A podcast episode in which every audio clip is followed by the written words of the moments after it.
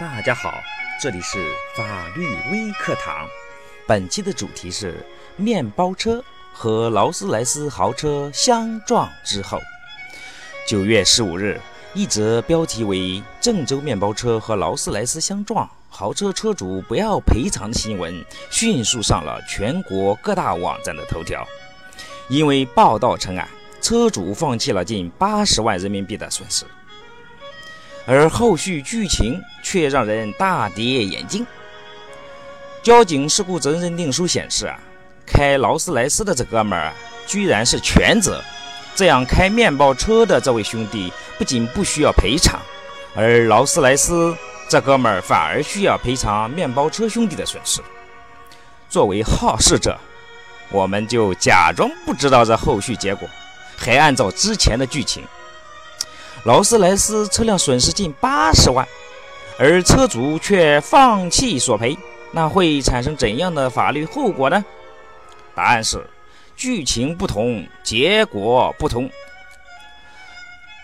设定剧情一：如果劳斯莱斯车主放弃向面包车索赔后，自掏腰包，不再向保险公司索赔，然后会怎么样呢？这样看来，似乎就没有然后了。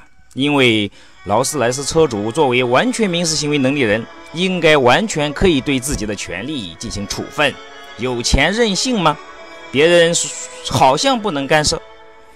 但是问题来了，如果这位老兄的配偶感觉不爽，是不是能以开面包车的兄弟侵犯了他们夫妻共同财产权，而对此提出异议呢？这个问题啊。争议非常的大，无论理论还是实务，完全可以写成一篇十万字的博士论文。我们当然啊是不可能在这里展开论述，而本人的倾向意见是这样的：首先，劳斯莱斯的车辆损失高达八十万人民币，夫妻一方随意单方放弃赔偿的行为，不属于婚姻法司法解释所说的因。日常生活需要而处理夫妻共同财产的行为。其次，该行为也不能构成表见代理或善意取得，也不属于有理由相信该处分行为为夫妻双方共同意思表示的情况。因此，在其配偶表示反对的情况下，这哥们儿放弃索赔的行为，本人认为应该是无效的。当然，这个问题肯定有不同的意见。欢迎朋友们拍砖。设定剧情二：假定啊，这个劳斯莱斯车主这哥们儿为了表现自己有钱任性，当场表示放弃向面包车兄弟索赔。这个交警呢也记录在案。这哥们儿的老婆也没有表示异议，因为开面包车的这兄弟啊是他青梅竹马的小学同学。但是呢，劳斯莱斯这哥们儿啊，越想越后悔，因为这是八十万，可不是八十块。他转念一想，我这车辆不是有保险的吗？